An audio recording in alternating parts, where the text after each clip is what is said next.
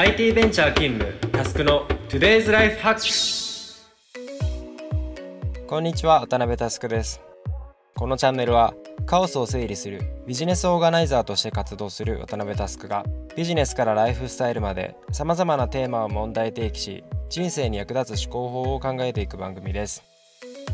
このチャンネルはポッドキャストアプリイヤースタイルの制作で配信しております。今日もよろしくお願いします。先々週先週に引き続き今日までですね地球環境系なんですが、結構知られていない EV の本当のところについて話していきます。というわけで早速トークテーマに入っていきましょう。今日のアジェンダはこちら。みんなが知らない Well to Will の世界。今日は EV に関してあまり知られていない話をしてみます、まあ、EV っていうのは Electric Vehicle つまり電気自動車のことですね。担当直入に聞きます。電気自動車は環境にいいと思いますか？これに秒でイエスと答えたあなた。もしかしたらマスメディアのイメージに踊らされているかもしれません。自動車製造の業界ではですね Tank to Wheel と Well to Wheel という2つの考え方があります。Tank to Wheel はすでに燃料タンクに燃料が入った状態から走行時にどれだけ CO2 を排出するかという前提の考え方です。一方ですね Well to Wheel は Tank to Wheel に加えて燃料タンクに入れるまでの CO2 排出量も加味する考え方のことです。ちなみにここで言う well っていうのは井戸つまり油田のことですね。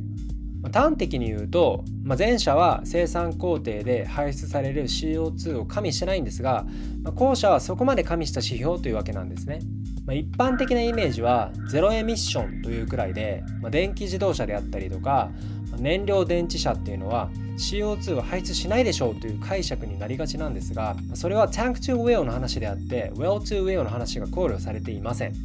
というわけで Well to Well を具体的に見てみましょう。まずは普通のガソリン車の場合油田から原油を採掘してそれをガソリンや軽油に生成するときに排出される CO2 があります。これを走行時の CO2 に加えて考えます。次に電気自動車の場合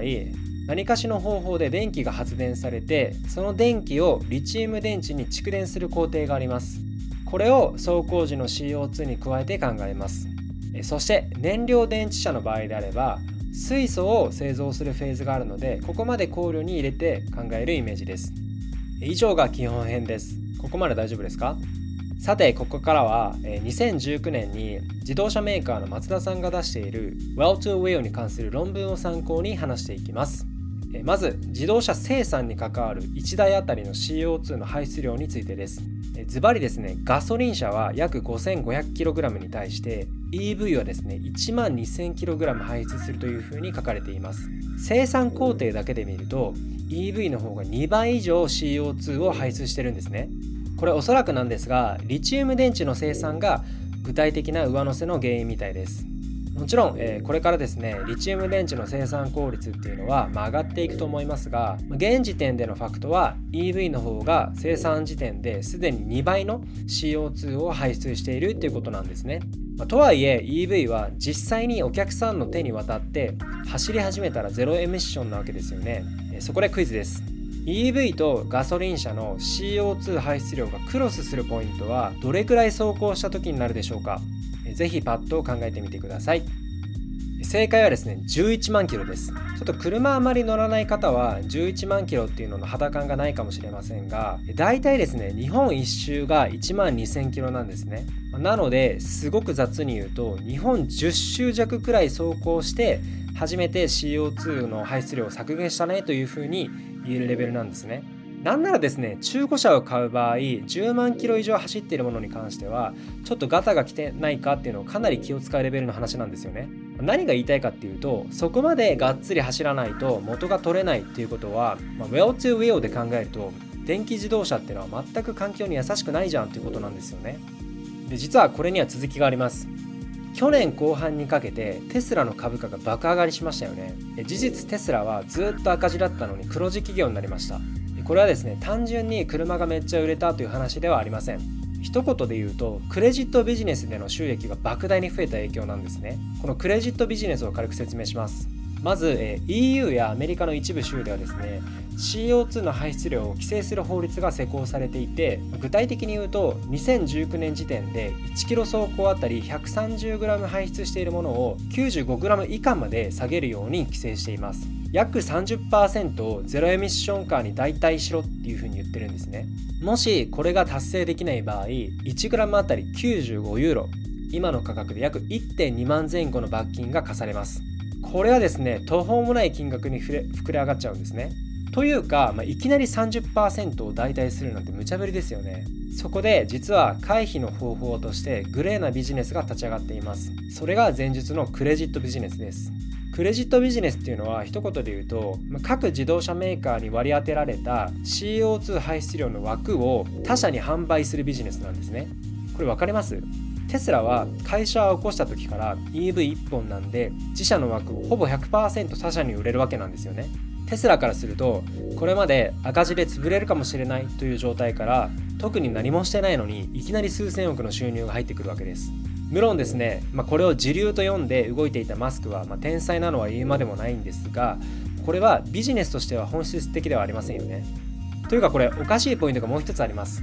気づきました？そうです。CO2 排出量規制の前提が Tank to Well なんですね。Well to Will だったらテスラの PL も大炎上のままなはずなんです。これはえテスラだけではなくてですね地球温暖化のグレタさんの時も少し話しましたが中国も優遇の対象になっています。アメリカの2倍以上の CO2 排出量で世界一温暖化に貢献している中国がですねパリ協定でなぜか発展途上国扱いなんで2030年まで CO2 出し放題なんですよね。そこで中国のリチウム電池の生産会社がボロ儲けしてるんです。こうなってくると心配なのは日本の自動車メーカーです。すでに同じ方向でトヨタがテスラから販売枠を爆買いしたりしてるわけなんですがこの指標で戦い続けたらですね10年もすれば日本の自動車メーカーの存在自体が世界から消されます、まあ、なんとかロビーングしてこの辺りの分野をまとめていくポジションについていってほしいものですね。